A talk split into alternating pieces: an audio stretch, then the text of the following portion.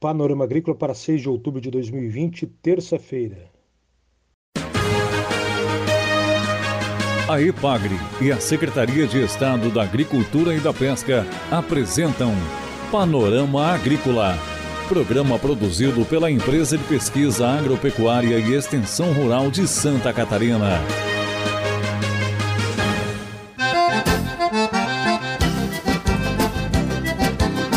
Terça-feira de lua cheia, estamos abrindo para você, amigo ouvinte, o Panorama Agrícola de 6 de outubro. Eu sou Mauro Morer e comigo na mesa de som está o Eduardo Maier. O ditado de hoje é: rir é sempre o melhor remédio.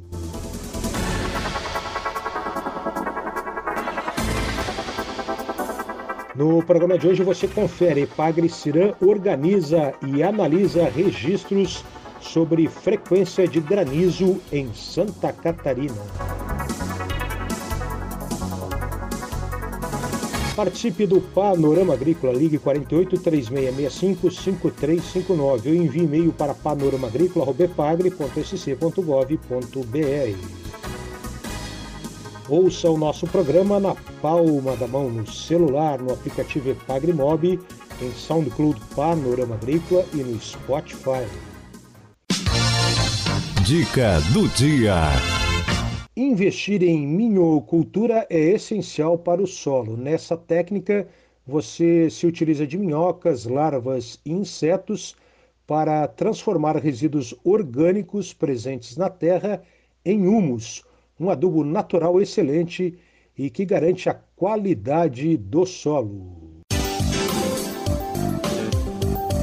Confira a entrevista de hoje. Conversamos no programa de hoje com a meteorologista da Ipagre Cirã, Marilene de Lima. Ela está coordenando um trabalho de organização e análise de dados de registros da ocorrência de granizo em Santa Catarina. Antigamente, as estações meteorológicas convencionais dispunham de um observador.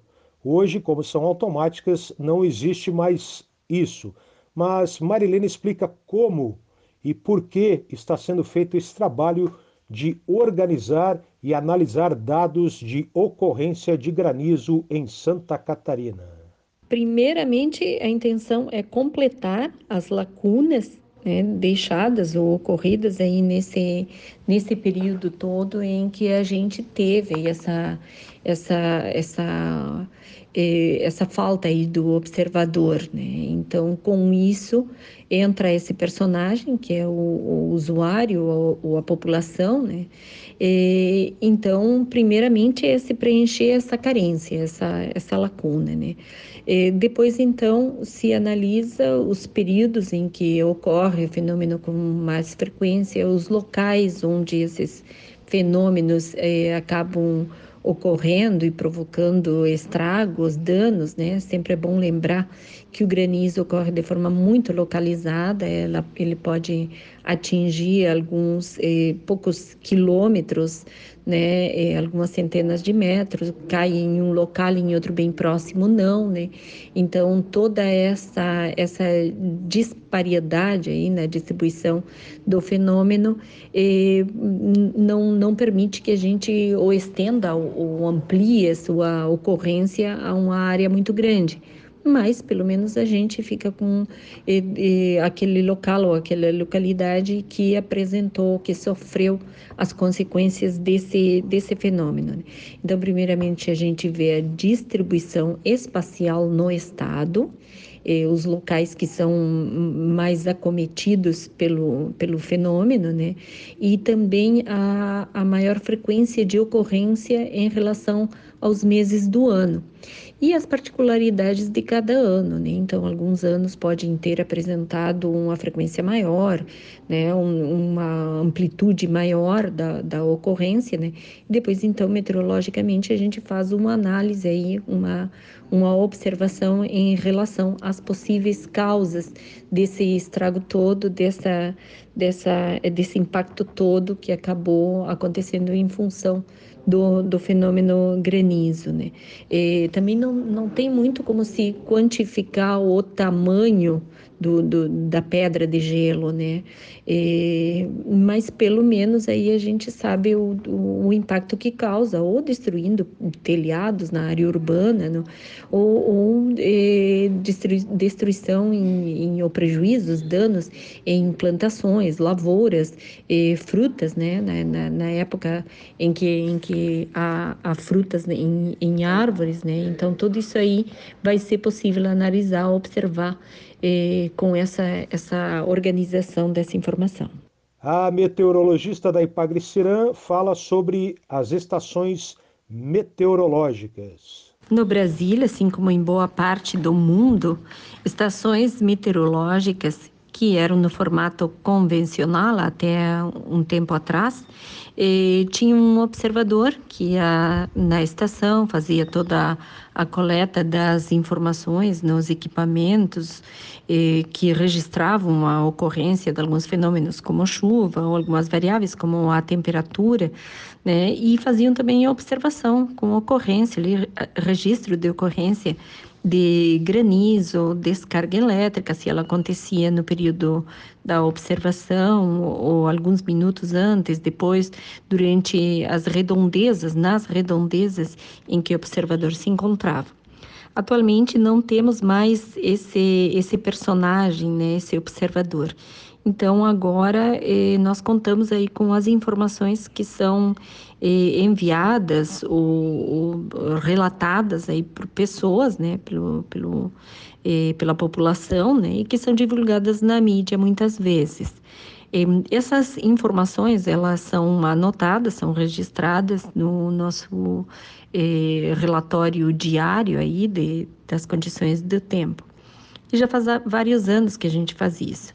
Então agora, em vista aí da, da falta desse, desse observador, eh, e também eh, havendo toda essa esse vasta eh, contribuição aí das pessoas, né, decidimos analisar toda essa coletânea, né, quantificá-la, organizá-la de uma forma em que possam ser feitas algumas consultas ou se extraiam algumas informações. Né. Marilene de Lima explica que o trabalho será contínuo de registrar, observar e reportar as ocorrências de granizo, um fenômeno normalmente ligado a trovoadas e temporais e que às vezes causa grande prejuízo.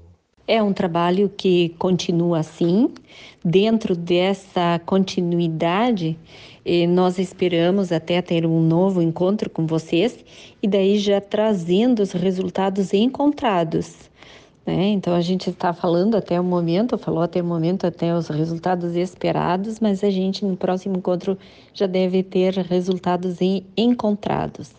E como não há um aparelho que meça, que mede o fenômeno granizo, cada um dos ouvintes, neste momento, está se tornando um observador daqueles que já não fazem eh, parte das nossas estações convencionais, né?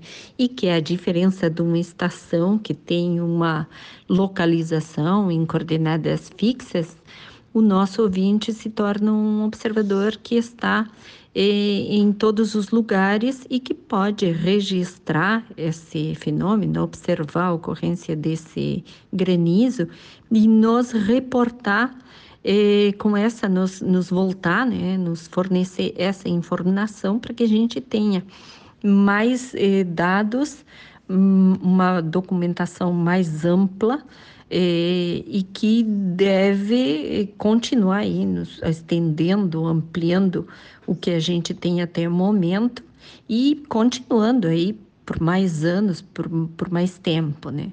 Então, acredito que no próximo encontro também a gente vai voltar, vai ter momento aí de agradecer a quem está ouvindo, quem está prestando atenção no programa e que vai nos fornecer eh, data, hora, local, fotografias aí em relação ao granizo.